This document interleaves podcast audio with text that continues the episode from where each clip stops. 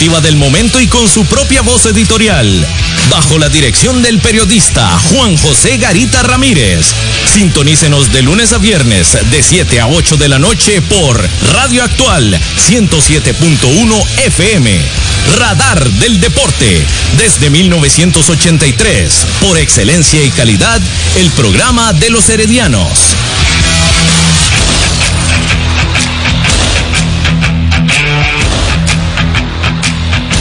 Un equipo adelante. Al deporte. Hola, aquí estamos en Radio Actual 107.1 de lunes a viernes a las 12 mediodía y 6 de la tarde. Y también everardorera.com, Facebook everardorera.com, Twitter arroba al pie del deporte, Instagram Evergol CR oficial y nuestro canal de YouTube Everard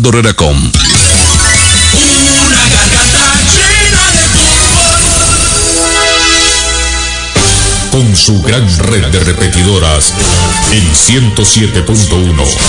Transmite para toda Costa Rica Radio Actual FM, la emisora que usted prefiere. Es hora de café y palabras. Conociendo más de la política, la economía y la sociedad de Costa Rica y el mundo. Con el politólogo Claudio Alpizar Otoya. Café y palabras. En Radio Actual 107.1 FM. Porque la política sí importa.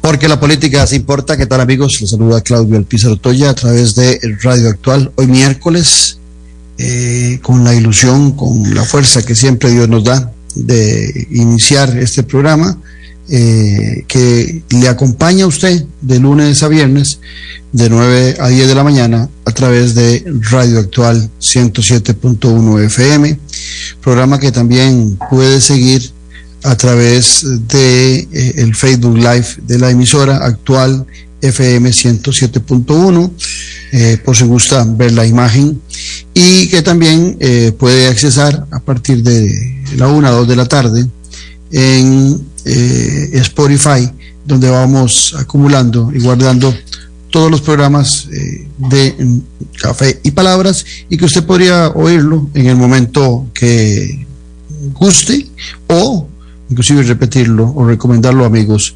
cuando considere que el tema es de interés. Hoy vamos a conversar con el periodista eh, Ronald Moya Chacón. Ronald es uno de los dos periodistas que la Corte Interamericana de Derechos Humanos eh, le dio la razón por el ejercicio del periodismo. Corte Interamericana que condena a Costa Rica por violación de la libertad de expresión eh, y por el, el mal ejemplo que, dio nuestro país en este caso en particular. Entonces con él vamos a hablar para recordar un poco eh, las perspectivas de este caso y también traerlo al presente donde en muchos países de América Latina, especialmente Centroamérica y en Costa Rica también, eh, hay mucho interés a veces de algunos que ejercen el poder de limitar la libertad de expresión y por supuesto la libertad de prensa. Pero antes de conversar eh, con Ronald Moya Chacón, así pienso. Así pienso, con Claudio Alpizar, en Radio Actual 107.1 FM. El día de ayer, la Asamblea Legislativa invitó, los diputados de la Asamblea Legislativa, invitaron a la ministra de Salud, Jocelyn Chacón, a una comparecencia, a ser interpelada. Las interpelaciones eh, son muy propias de los regímenes que tienen Asamblea Legislativa, que tienen Congreso. Congreso en el cual los ministros, el presidente de la República, están obligados, igual que otros funcionarios, a comparecer. Para aquellos que gustan del régimen parlamentario y que tanto lo promueven a veces en Costa Rica, pues esto todavía es más común en los regímenes parlamentarios, donde los ministros, después de una aprobación de los miembros de la Asamblea Legislativa, están obligados a comparecer y a dar cuentas sobre el ejercicio de su función. Bueno, le tocó inaugurar en el gobierno del presidente Rodrigo Chávez, eh, en temas de comparecencias, a Jocelyn Chacón, ministra de Salud. Los medios de comunicación hoy, eh, todos en general, hablan de inconsistencias en el discurso de la ministra. Los que tuvieron la oportunidad, los que tuvimos la oportunidad de, verlo, pues sí, consideramos que hay inconsistencias eh, y que da la impresión, eh, personalmente en el caso mío, que siendo un ministerio donde se ocupa alguien que crea mucho en la ciencia, en muchas ocasiones eh, esa, esas virtudes de aprecio a la ciencia parece que no son las fortalezas de doña Jocelyn Chacón durante el ejercicio de su eh, Ministerio de Salud. Recordemos que ella fue la jefa de campaña del presidente Rodrigo Chávez y seguramente siendo médica, tal vez sin tener lo, el currículum, el conocimiento, la expertise, pues fue premiada para ser ministra de Salud por la confianza del presidente y por la ayuda que le dio en campaña. Sin embargo, yo no quisiera en este comentario centrarme únicamente en lo que han dicho los diputados y los medios de comunicación de la comparecencia de la ministra. Ustedes podrán accesar, hay muchos medios que están hablando de eso. Yo quiero centrarme en el estilo. Y lo digo porque personalmente, cuando tengo más de una década de estar haciendo programas donde digo que la política sí importa y donde hablo de política con P mayúscula, como en Noche sin Tregua, creo que eh, la política con P mayúscula exige elegancia, exige distinción, exige un código de vestimenta, eh, eh, exige buena retórica, exige una forma adecuada de, adecuada de exponer y exige fondo. La política que usted o algunos de ustedes en muchas ocasiones menosprecian, la única forma de que regrese a ser apreciada es porque sea ejercida con esas virtudes, elegancia, distinción, lenguaje corporal, fondo, retórica, código de vestimenta, aunque esto último parezca poca cosa, es un elemento fundamental de respeto hacia el primer poder de la República y sobre todo a los ciudadanos costarricenses. Ciertamente, no solo en Costa Rica, sino en otras latitudes, temas de estos, por la bravura que tienen los ciudadanos con la clase política, han pasado a un segundo plano. Pero el espectáculo de ayer de la ministra de Salud, Jocelyn Chacón, fue bastante deprimente. No solamente porque fue evasiva, sino porque fue burlesca, lo cual le quitaba retórica, elegancia. Si en algún momento sintió que los diputados la trataban igual, no, no debió haber caído en esa torpeza. Fue inconsistente, demostró una gran ignorancia sobre lo que es el Ministerio de Salud, dijo falsedades, se acreditó éxitos que son de otros y de otras administraciones. O sea, fue bastante deprimente ver a la ministra. Y repito, desde su lenguaje corporal, desde su código de vestimenta, desde su retórica, desde el fondo como trató los temas. Definitivamente, eh, la política de nuestro país se encuentra en un momento muy complicado desde hace muchos años en donde parece que la política no importa, en donde parece que cualquiera puede ejercer un puesto político por cercanía a un presidente, eh, por haber participado en una campaña electoral, que son valores muy importantes, estar a la par del presidente, del candidato en su momento, de haber participado fuertemente en una campaña, son muy importantes. Ciertamente un presidente debe valorar esas lealtades y esos compromisos, pero debe hacerlo en, forma lineal con las capacidades para ejercer un puesto. Con todo respeto para doña Jocelyn Chacón, ella no tiene los elementos sustanciales para ser ministra de Salud. Por ese Ministerio de Salud han pasado doctores insignes de nuestro país, gente muy reconocida y sobre todo han ejercido con respeto y con conocimiento científico el Ministerio de Salud. Si hay un ministerio en el que se requiere conocimiento científico para ejercerlo, es el Ministerio de Salud.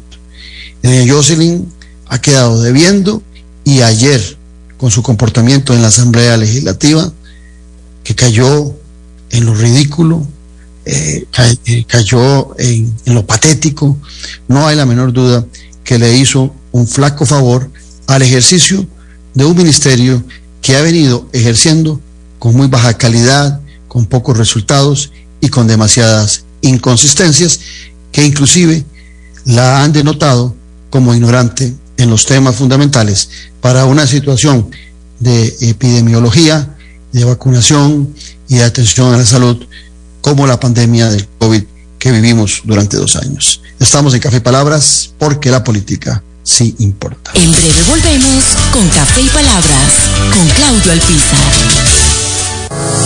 Editorial Jade te invita a que adquiera ya el libro El elefante, el liderazgo y la política con P mayúscula del politólogo Claudio Alpizar Otoya. Una lectura y manual del buen político. Un libro de consulta para quienes gustan de la política. Costo del libro 8.600 colones. Adquiéralo en la librería internacional. Ahora también en la librería Universidad de Costa Rica. Disfruta de la aventura en familia con tu nuevo MG RX8, el SUV más grande para 7 pasajeros. En la ciudad, la playa o la montaña, Costa Rica es para disfrutarla con el más grande, con el MG RX8, con tracción 4x4, 6 modos para manejo, un gran espacio interior y la tecnología de vanguardia para disfrutar en familia del confort en cualquier terreno. Descubrí el nuevo MG RX8 desde 698 dólares al mes en nuestras sucursales de La Uruca, Curridabat, Multiplaza o en restricciones. Mi nombre es Álvaro Sanabria Quesada. Yo siempre he dicho que lo que soy se lo debo a la educación pública. Gracias a que yo tenía una beca, mis papás pudieron costear los estudios de mi hermana que estaba en el TEC. Yo inicié estudiando administración, pero después descubrí que mi vocación realmente estaba en la química. La U pública no es un privilegio de unos pocos, es la oportunidad de un futuro para muchos costarricenses. El 63% de los estudiantes de las universidades públicas cuenta con beca. Fortalezcamos la U pública. Sigamos construyendo país. El Cestino Gourmet son la combinación ideal para disfrutar de un excelente menú y poder llevarse a casa esos exquisitos ingredientes de la buena mesa italiana. Te brindamos los sabores de Italia, acompañando excelentes vinos de la campiña europea. Y en el Cestino Gourmet tenés un mercado bien surtido, con finos ingredientes que utilizamos acá para que lleves a casa nuestra sazón y elabores tus platillos a nuestro estilo. El Cestino Gourmet ponen Italia en su mesa y en su casa. Les recordamos también visitarnos en el Centro Comercial El Boulevard, local número 18, Huachipelín de Escazú, 2572-1182. Revista Decisiones, una ventana de conocimiento del acontecer nacional e internacional. Disfrute de artículos de opinión y ensayos de grandes profesionales de nuestro país y de otras latitudes. Para el buen lector y para quienes desean fortalecer su criterio. Búsquenos en revistadecisiones.com. Contáctenos al WhatsApp 2273 1473. Revista Decisiones. La huella en la política.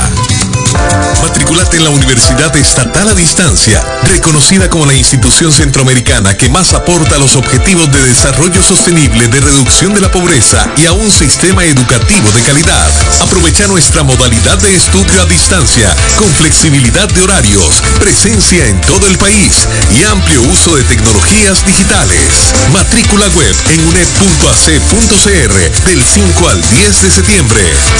UNED, la Universidad de los Territorios. Estamos de vuelta en Café y Palabras con el politólogo Claudio Alpizar.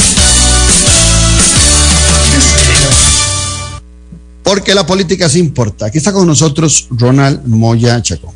Usted tuvo que haberse enterado el día de ayer de una noticia eh, muy sana para la libertad de prensa, muy dolorosa para nuestro país, porque la Corte Interamericana de Derechos Humanos le dio la razón como correspondía a dos periodistas costa- costarricenses en un caso que se dio hace 17 años y condenó a nuestro país por viola- violación a la libertad de expresión. Hoy he invitado a un buen amigo, a Ronald Moya Chacón, que es uno de esos dos periodistas, para hablar de ese tema que a todas luces es trascendental. Ronald, qué gusto tenerte aquí en Café y Palabras. Gracias, don Claudio. Igualmente, un placer volver a saludarlo. Claro que sí. Me imagino que eh, con una, una satisfacción que a pesar de que hubo que esperar 17 años para que se hiciese justicia, pues eh, la satisfacción, la sonrisa, el gozo es profundo. Totalmente. Y aprovecho para decirte lo que le dije a la, a, a, la Corte a la Corte Interamericana 14 de febrero de este año cuando se realizó el juicio, que yo fui a, declarar, le dije claramente a los magistrados de que habían sido 17 años de cargar con, con, con una herida aún abierta después de 17 años. Esa condena era, era una marca, una herida, no solamente para mí, sino para mi familia. ¿Por qué, Claudio? Porque usted sabe, los periodistas vivimos de la credibilidad. Uh -huh. Esa es nuestra principal moneda, por decirlo así. Este, y cuando viene una sentencia y te condena, este, quedas como mentiroso. Uh -huh. Quedas como que fallaste en el ejercicio de tu profesión. Y este, es lo que pasó. Entonces fueron 17 años de cargar con una, herida, una tremenda herida que no solamente me afectó a mí, sino me afectó, también a mi familia, a mis hijos, bueno, y hasta los nietos, ¿verdad? Porque en 17 años la, la familia crece. Y esto lo dio, ahora en la sentencia está muy claro, la eh, a la hora de condenar a, los, magistrados de manera unánime, acogen todos estos argumentos y dicen que la sentencia fue precisamente innecesaria, eso es lo que dice 17 años después. Aparte de ilegítima e innecesaria. Estamos en, en, un momento que después de haber transcurrido 17 años, Ronald ejerció casi por tres décadas, ¿verdad, Ronald? El periodismo, lo ejerciste ya estás pensionado. Casi tres décadas, 27 años. Sí, y Ronald, el caso se da hace 17 años. Es posible mmm, que algunos jóvenes o alguna eh, gente no conozca del tema. Yo recuerdo perfectamente que Ronald era uno de los eh, periodistas investigativos de la nación sobre temas de sucesos, de, inseguridad, de temas de contrabando, de narcotráfico, de tantas cosas que, que, que son un, un, cáncer para la sociedad costarricense. Eh, tal vez si, si nos haces una, una, breve explicación de introducción al tema, para que todos los que nos están oyendo sepan por qué ese caso que sucedió hace 17 años eh, te terminaron condenando a nivel nacional y ahora exonerado por la Corte Interamericana de Derechos Humanos. Claro, es, es muy importante, Claudio. Este, eh, la zona sur ha sido siempre una zona crítica desde el punto de vista eh, delictivo, pero fundamentalmente por el tráfico de drogas, el tráfico de licores, o de ropa, sicariato. Ha sido una zona conflictiva. Para esa época, ubicámonos en el año 2004, este, estaba como ministro de Seguridad don Rogelio Ramos Martínez, quien había ejercido ya en el periodo anterior también como ministro, en el periodo de don Miguel Ángel Rodríguez como ministro de Seguridad. De tal manera que era un funcionario al que la prensa le tenía suficiente confianza, eh, confianza y aparte le teníamos suficiente eh, credibilidad puesto que era un, ministro que había ejercido eh, sus funciones de manera, de manera adecuada y por eso incluso lo habían reelecto en el cargo. El corresponsal nuestro en la zona sur, don Freddy Parrales, recibe una información del OIJ de la zona de que la situación del tráfico de drogas, de, de, de, de licores estaba volviendo insostenible, sobre todo por la complicidad de algunos jefes policiales. Jefes policiales que tenían a su cargo este, 25 policías, el otro 20 policías, o sea, eran jefes policiales con una, una, una, eh, con una cantidad de, de, oficiales muy importante. Freddy obtiene algunos datos del OIJ de la zona y el OIJ lo autoriza para publicarlos. Cuando Freddy me llama a mí, porque yo ejercía como, como jefe de la sección judicial del diario, para decirme eso y qué podíamos hacer, porque la situación era muy, muy, complicada. Yo le digo a Freddy que trate de hacer una investigación más a fondo con otras fuentes y que después me llame y me dé datos finales y que yo voy a procurar aquí en la sede central en San José de eh, ver en detalle el asunto con el ministro de Seguridad, uh -huh. que era el jefe de, de, de todos esos jefes policiales. Y efectivamente, Freddy me llama dos o tres días después, me da más detalles y con esa información yo llamo a don Rogelio Ramos y le pregunto a don Rogelio. Y don Rogelio, por eso eh, eh, se me queda una frase que él me dice, me dice, Ronald, eso que usted me dice es totalmente cierto, pero hay más y me da otros detalles. La situación ya es desesperante y estamos viendo a ver de qué mecanismos nos utilizamos para poder sacar a estos jefes policiales de la zona, que no pueden seguir ahí debido a esta situación del tráfico de licores. Entonces nos da, incluso nos da nombres, dice esto, esto, pero esa información que nos da don Rogelio eh, nos la da previa a una consulta que él hace a su oficina interna de investigación del Ministerio de Seguridad. Él le rinde un informe y el informe que él nos da a nosotros. Y nosotros ya con la con la venia del ministro, le decimos al ministro, lo podemos utilizar, decir, decir es, todo esto en boca suya. dice, sí, totalmente, porque es esto y esto y esto. Y ya teníamos la fuente del OIJ también. Entonces hacemos la publicación dando cuenta de que eh, había un jefe policial eh, que estaba siendo investigado por tráfico de licores. Esa información sale el 17 de diciembre del 2005. Eh, previo a la publicación, nosotros llamamos a este jefe policial, práctica que siempre hacíamos en la nación, para solicitar lo que llama, se llama periodismo el fairness, para preguntarle, para, darle la oportunidad de que nos diera su versión. Y él lo que nos dice, no tengo nada que decir, este, eso es un puro chisme, y ustedes van a tener que decirnos, así con manera de exigencia, quién es la fuente que les está diciendo eso. Y yo le digo, vean, no, tengo nada que esconderle. Tenemos fuentes de los tenemos al ministro, a su propio jefe, es el que está diciendo esto. Pues si ustedes publican eso, nosotros lo demandamos y demandamos al ministro y demandamos acá. Ahí tienen que haber otras fuentes interesadas. El policía, lo que, la versión que siempre sostuvo es que había otros jefes policiales interesados en que a él lo destituyeran para asumir el cargo. Yo le dije, bueno, ya eso es un asunto, pero la información aquí está. Usted no nos dice nada, de así lo vamos a publicar, que lo consultamos. Entonces, el 17 de diciembre sacamos la, sacamos la publicación y bueno, se vino la reacción lógica del policía, nos hace la querella, este, y previo a eso le, exige a mí y le exige a la empresa, al diario de la Nación, que le revelemos las fuentes. La respuesta volvió a ser la misma. Ahí está la fuente, la publicación. El que habla es el ministro, que habla el OIJ. No tenemos nada más que esconder y así, así seguimos y él nos, nos entabla la demanda, la querella.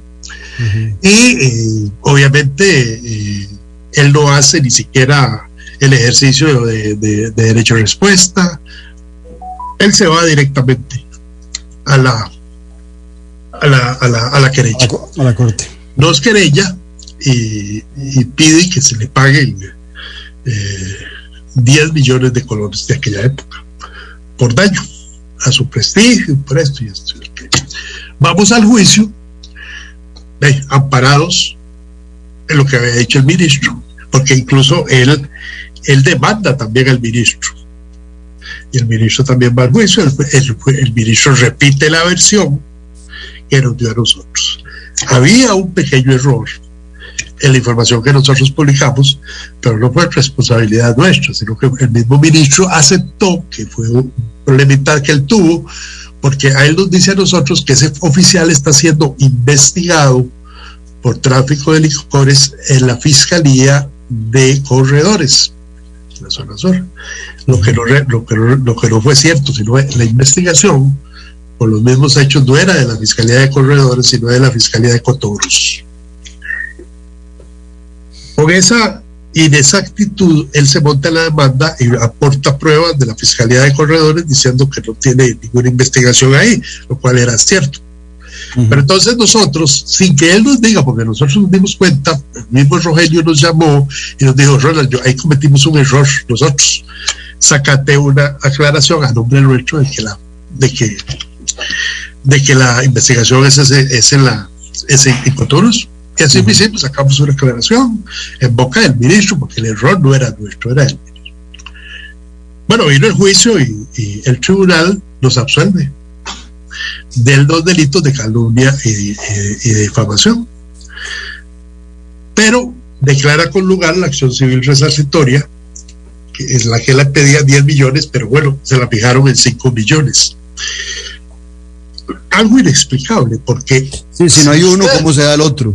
¿cómo se da el otro? Si, si, si la, Si no hay Eh, condena, los- ¿por qué se los abogados sabemos que la acción civil es accesoria a la, a la, a la, a la la condena. querella, a la eso. Bueno, pero se dio y entonces este, nos aplicaron eh, eh, un artículo del Código Civil, el 1045, que dice que todo aquel que por culpa, dolo, negligencia le provoque un daño será responsable. Nos aplican ese artículo por primera vez en Costa Rica se aplica ese artículo para condenarnos en lo civil.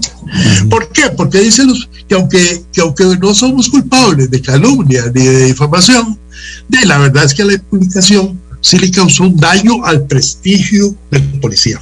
Sin valorar, Claudio, sin valorar, primero,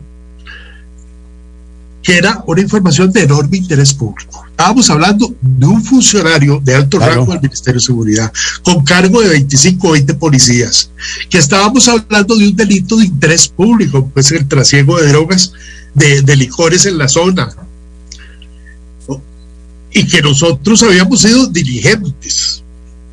¿Por qué? Porque agotamos. No fue que alguien los dijo, mire, este, pues, no, no.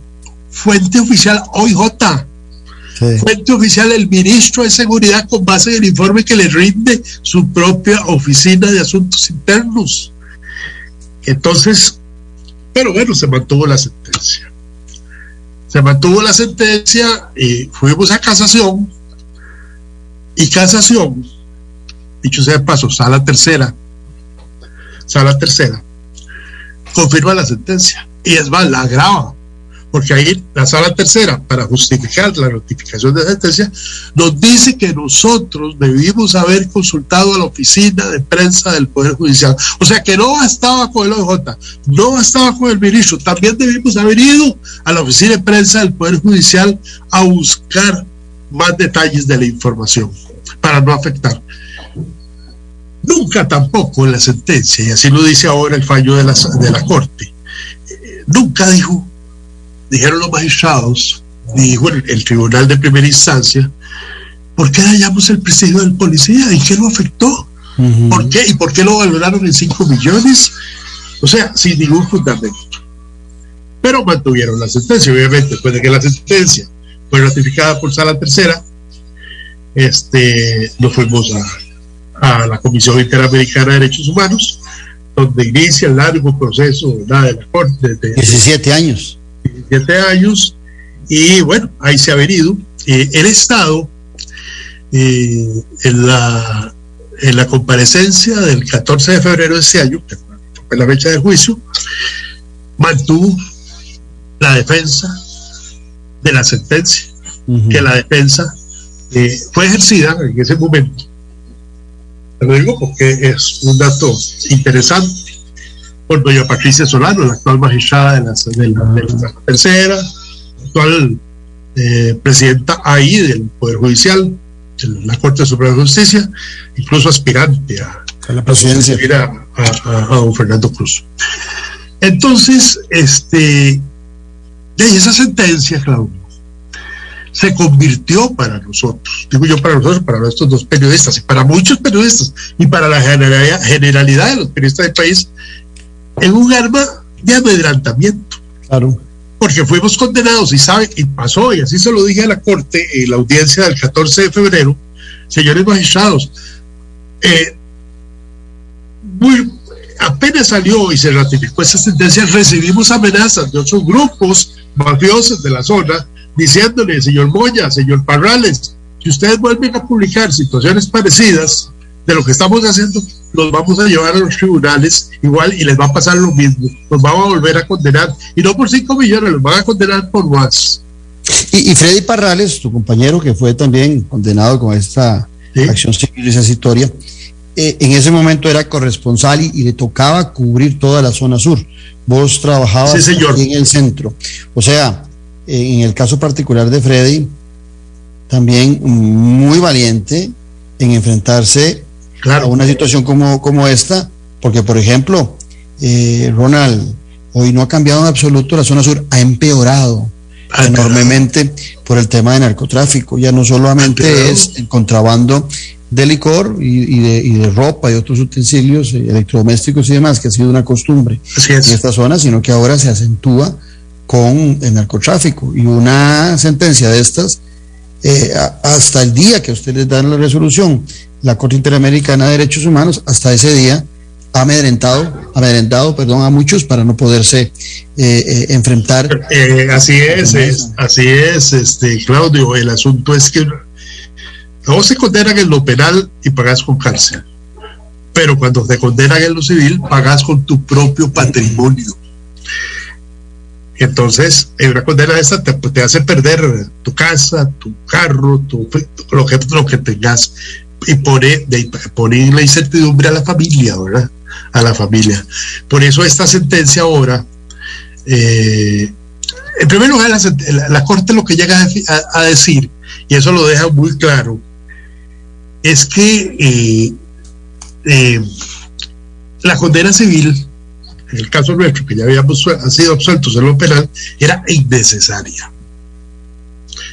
O sea que el acto, el acto eh, coercitivo del Estado fue mucho más allá, ¿verdad?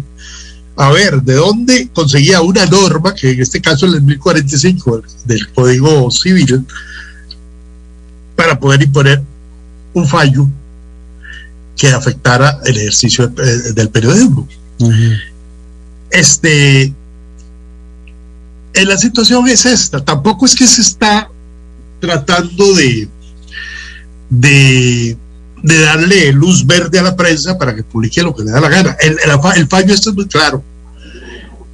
Mientras el ejerce, es lo, es lo que establece el artículo 13 de la Perdona que te interrumpa, Ronald Moya Chacón, periodista que la Corte Interamericana de Derechos Humanos les dio la razón en una, publicación, en una investigación de hace 17 años y que ayer fue eh, salió a la luz pública eh, el tema de la razón que le da esta Corte Interamericana, es quien nos acompaña el día de hoy, pero no que te interrumpa, eh, en eso que estabas contando, es que mm, me corregís, Ronald, la parte de eso, de ese periodista, posteriormente, seguramente inspirado por, por este caso, eh, se hizo abogado también. Eh, en el caso particular del tema de ustedes, de vos y de Freddy Parales, es que ustedes usaron fuentes oficiales. Ustedes lo que transcribieron fueron temas de una investigación oficial y sustentada. No fue que ustedes se sacaron de la manga el tema y estaban juzgando a alguien sin tener elementos sustanciales para ese reportaje. Así es, así es, fue, fue un ejercicio responsable de la libertad de expresión, que como te decía hace un rato es lo que protege el artículo 13 de la Convención Interamericana de Derechos Humanos. Este, eh, mientras no haya uso de autoridad, eh, eh, del ejercicio de, la libertad de prensa, no deben haber sanciones, mientras no esté demostrado el abuso. Entonces, ni el tribunal de primera instancia, ni la sala tercera lograron acreditar que nosotros hubiéramos cometido un abuso. Todo lo contrario, más bien nos, absolvieron de lo penal. Este, y llegan a decirnos que la, publicación sí afectó al prestigio del periodista, sin, y esto también es muy importante, Claudio, sin hacer el balance respectivo. ¿Por qué?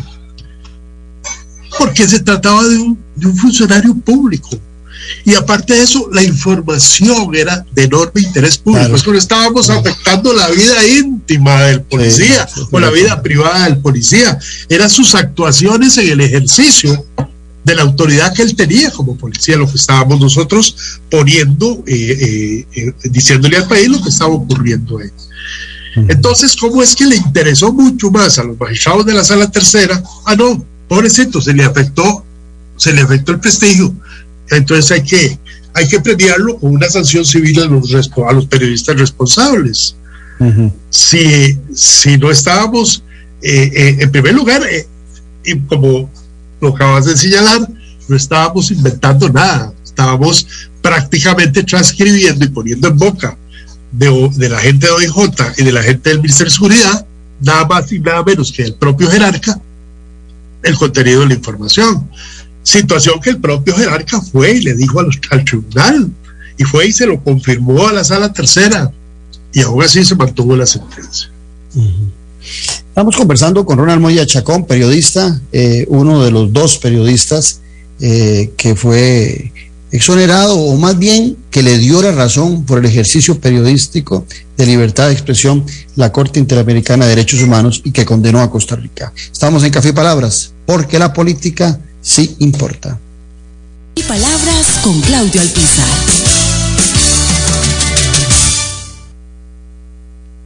En breve volvemos Palabras con Claudio Alpizar.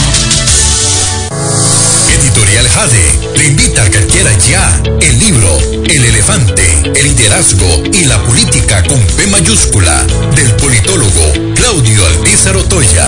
Una lectura y manual del buen político. Un libro de consulta para quienes gustan de la política.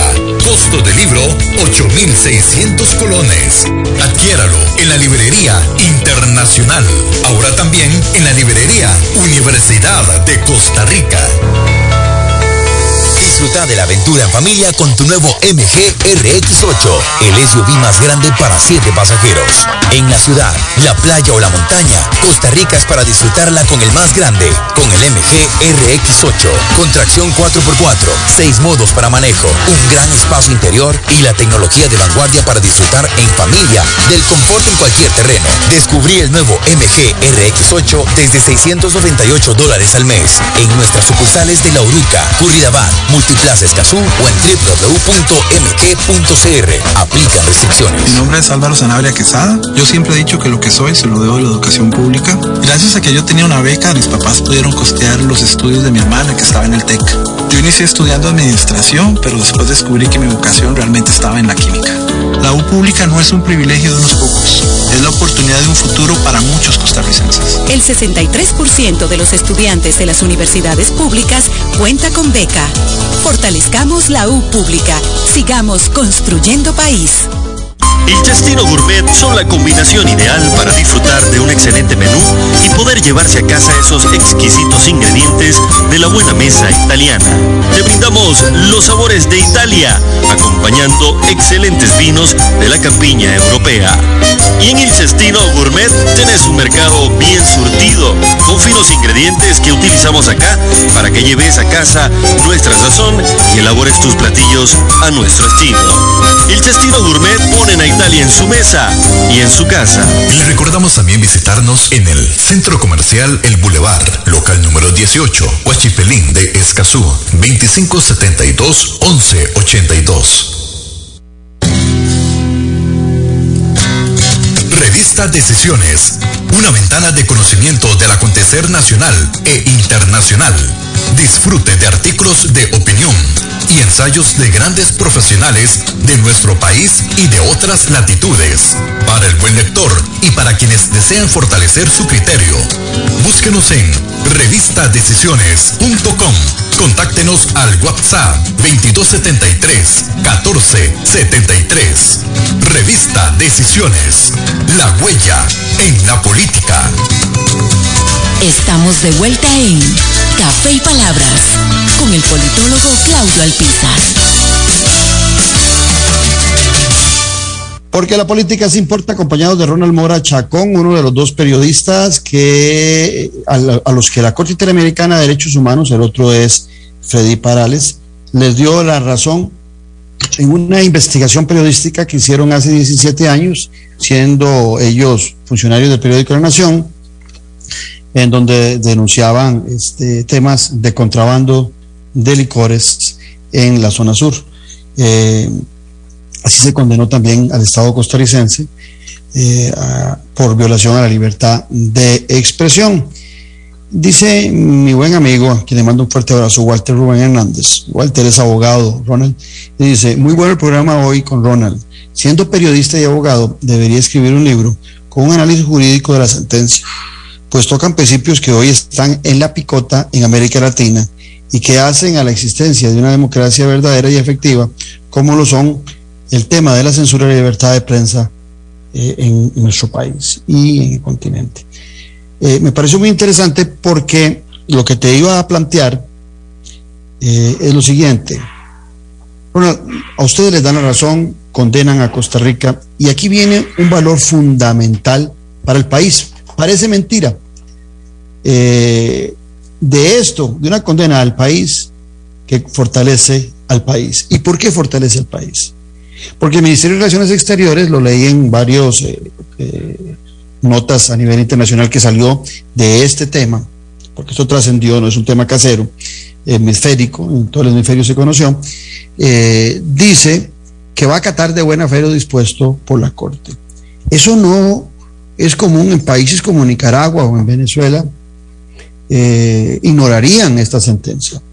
O sea, aquí hay un tema fundamental que quiero rescatar, Ronald que es que en Costa Rica tenemos una institucionalidad que hay que proteger, que a veces algunos gobernantes y algunos ciudadanos creen que no tiene ningún valor.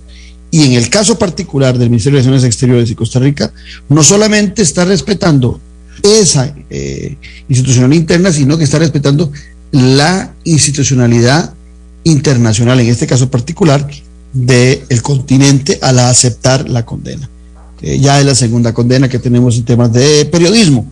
Ahora, Ronald, te dejo libre el comentario, pero te, hago la, la siguiente consulta.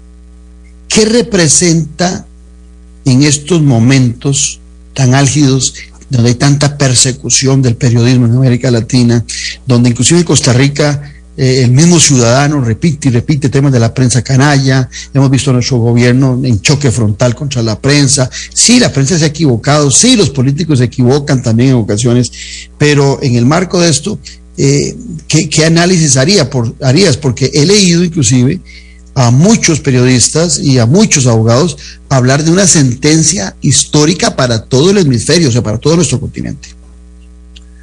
Sí, así es, eh, don Claudio.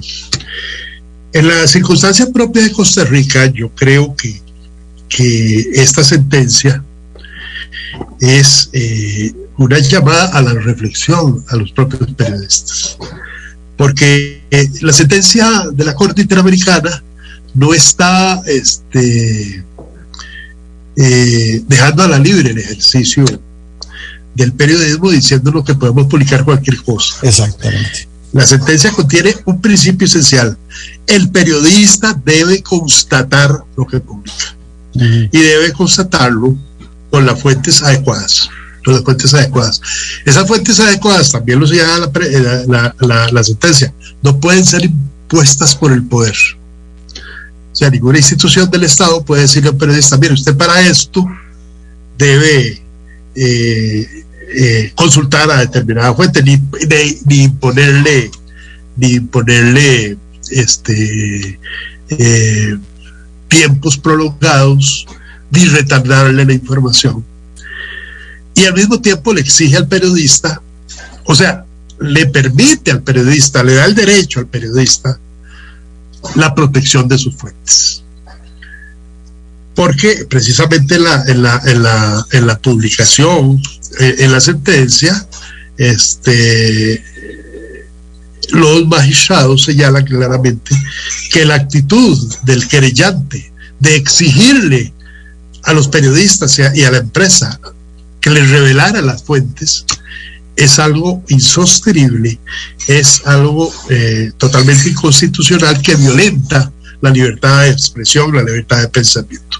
O sea que ninguna entidad de poder ninguna persona aludida en una, en una, en una información tiene el derecho de decirle al periodista que le revele la fuente. o sea, el fortalecimiento del secreto en cuanto al manejo de las fuentes se fortalece con esa sentencia. Entonces yo creo que este, hay, algo, Claudio, que también es muy importante y que lo dejan establecido los magistrados de la Corte, y es que eh, de ahora en adelante los jueces, y yo diría que también nosotros como abogados, debemos tener eh, bien claro lo, en lo que llaman el control de convencionalidad. O sea, los parámetros que ya están en la Convención de Derechos Humanos suscrita por Costa Rica, ¿verdad? Y por tanto, el tratamiento obligatorio, los parámetros para, eh, para juzgar, si es que tiene que juzgarse a los periodistas eh, eh, por el ejercicio de sus funciones, ¿verdad? Este, y no solamente a los periodistas, a quien ejerza la libertad de expresión, Entonces, este, esta sentencia es una, sobre todo para los jueces, debe examinar muy bien cada caso que se someta a su jurisdicción para eh, eh, determinar si hay violaciones a la, a la, libertad de expresión, si hay un, uso abusivo de la libertad de expresión o si el manejo ha sido adecuado como se demostró, lo hicimos nosotros en este caso. Y efectivamente, Costa Rica eh, ya tiene, bueno, recuerdo el caso de Mauricio Herrera de hace ya varios años, en el cual el Estado costarricense cumplió con todas las eh, eh, observaciones que le dio la Corte.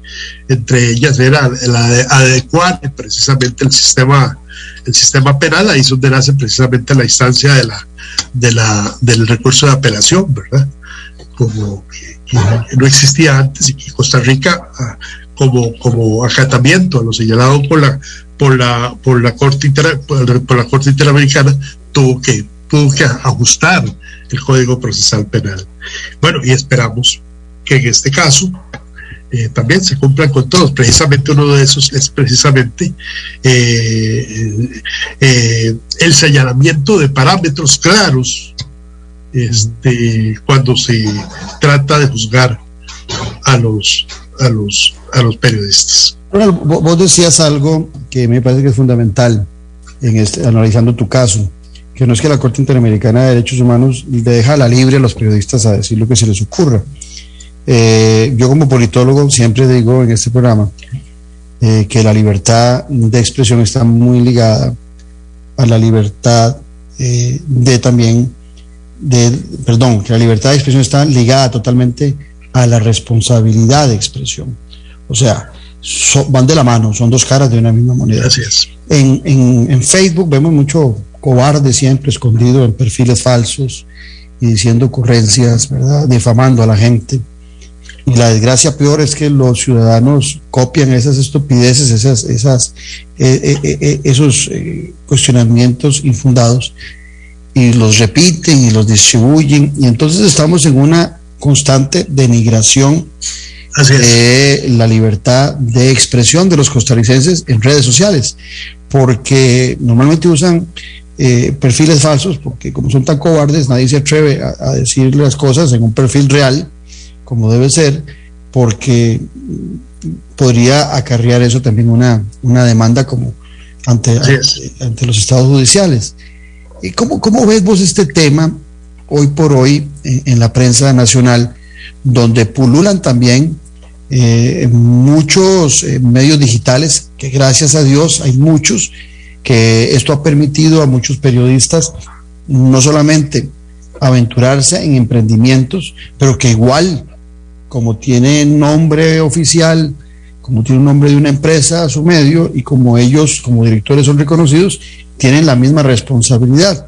Pero en otros espacios parece que ese libertinaje de derecho de expresión que se da en las redes le hace mucho daño a, a la veracidad de las expresiones que deberían tener también los ciudadanos, porque la responsabilidad del uso de la libertad de expresión no solamente para la libertad de prensa, es también para cada uno de nosotros. Sí, desde luego, eh, don Claudio. Y, te dejo y te explico con situaciones personales, personales que como abogado he tenido que, atender aquí en mi oficina. Ya hemos atendido dos casos de, ejercicio abusivo de la información en Facebook. Y yo mismo, con respectivos clientes, he, llevado a los tribunales a, a, esta gente.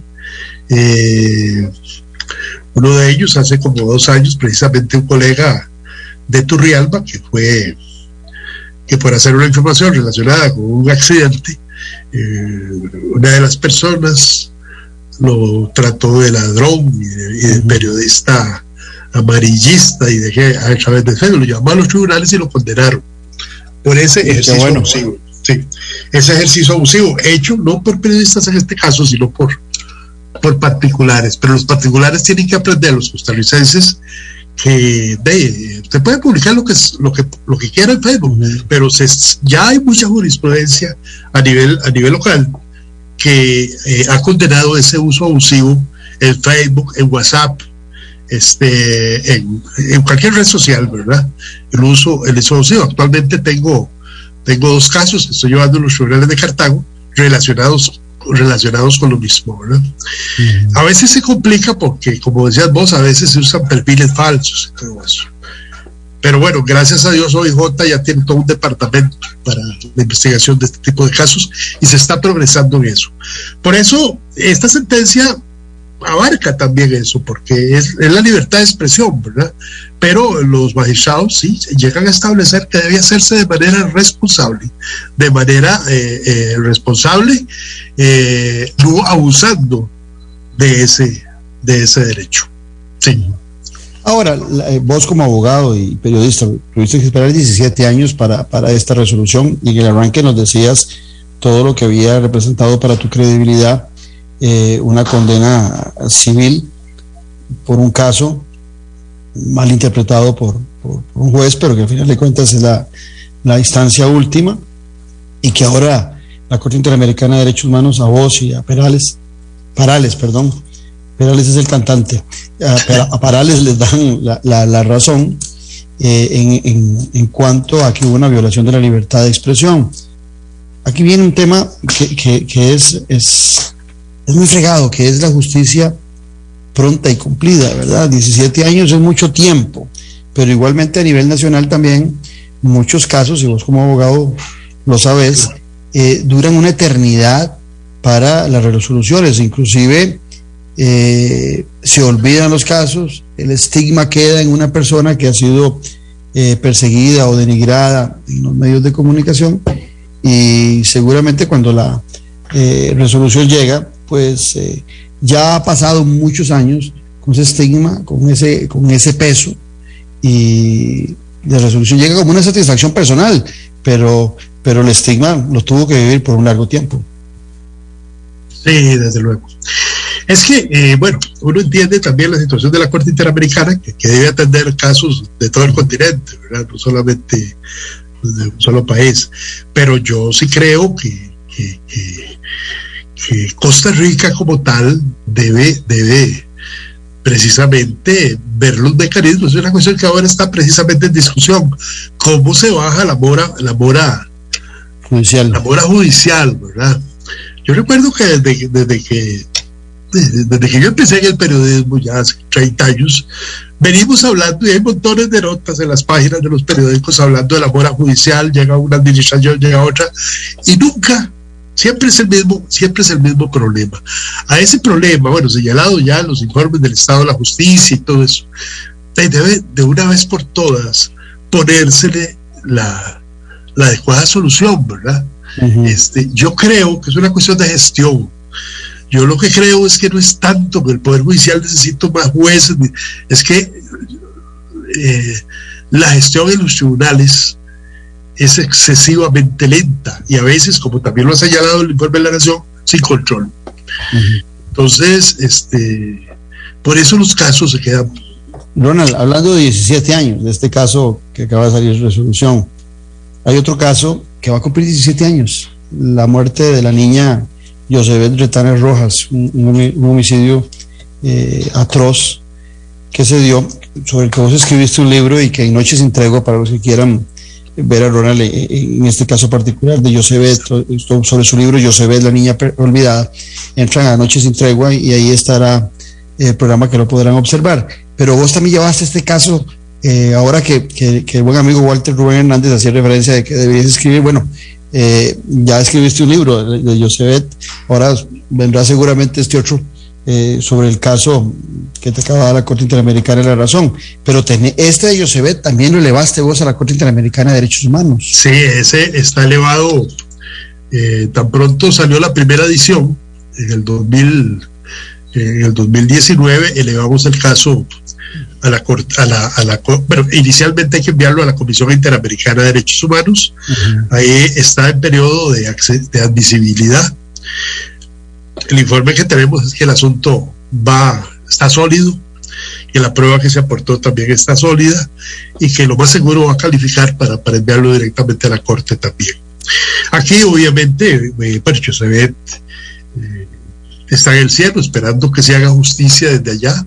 Y aquí la principal, digamos, o sobreviviente es su madre, una señora que vive, sigue viviendo en la misma casa donde, donde a pocos metros de esa casa mataron a Josebet, pero este, sigue siendo víctima ella de la burla y del escarnio del sospechoso del crimen, que vive a pocos metros de donde ella, que prácticamente todos los días se burla de ella en su cara y le dice cosas. Mira, ese señor. Yo, yo siempre he dicho que, que- que yo, yo, yo no puedo decir que ese señor sea el asesino. Aquí el problema es que ese señor quedó marcado como el asesino. ¿Por qué? Porque de ahí el OIJ y el, eh, eh, eh, para la época hizo conferencia de prensa y dio nombres y apellidos porque la prueba era contundente. Y, pero ese señor quedó como sospechoso, nunca se le llevó a juicio, ni siquiera visitó, lo, ni siquiera un saludo le hizo la fiscalía. ¿verdad? Entonces, bueno, este caso, eh, lamentablemente, ya sabemos que si está en la corte va a estar. Y, y ahí para nos quedan un- un- unos 30 segundos. Eh, eh, ahí llevas a la corte para buscar que se condene o que se, se castigue a quién. al Estado costarricense. Estado costarricense también. Y obviamente estamos pidiendo las indemnizaciones del caso, que de la señora esta, la madre de Josebet, este, qué peor afrenta para ella de ver que su hija la mataron. La mataron, la tiraron viva a un río y que de no pasó nada. Nada, que, que, que, que nuestra justicia dejó. sospechoso ni siquiera un saludo le hicieron en la fiscalía, no pasó nada. Entonces, qué peor afrenta. Entonces estamos pidiendo la indemnización y estamos pidiendo ahí que el Estado costarricense le haga una disculpa pública A la madre. a la madre por haber dejado esto. Bueno, Ronald Mora, eh, Moya, perdón, Ronald Moya Chacón, como siempre un gustazo haber hablado con vos y felicitaciones por la persistencia para lograr eh, eh, eh, este, este reconocimiento a que se le violó la libertad de expresión a dos periodistas en Costa Rica hace 17 años, en el 2005. Pero sobre todo gracias a ustedes por habernos acompañado. Los esperamos mañana al ser las 9 aquí en Café y Palabras, porque la política sí importa. Café y Palabras. Porque la política sí importa. Con el politólogo Claudio Alpizar Otoya. Escuche Café y Palabras de lunes a viernes a las Esto fue Café y Palabras. Porque la política sí importa. Con el politólogo Claudio Alpizar Otoya. Escuche Café y Palabras de lunes a viernes a las 9 de la mañana por actual 107.1 FM. Café y Palabras.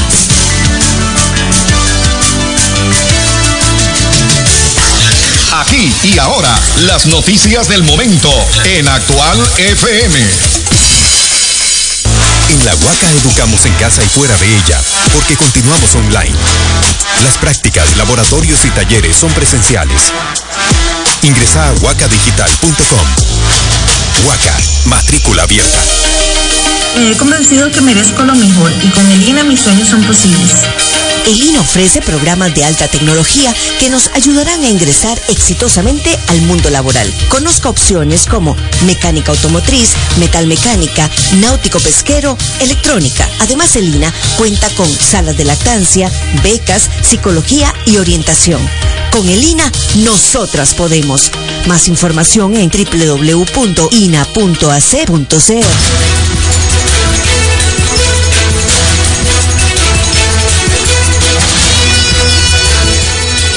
Gracias. Bueno, y continúan las críticas a la ministra de Salud, la doctora Jocelyn Chacón, tras su comparecencia ante los diputados en relación con el programa de vacunación, la eliminación de decretos de obligatoriedad de la vacuna y otros aspectos. Escuchemos a el eh, diputado Felipe García del PUS.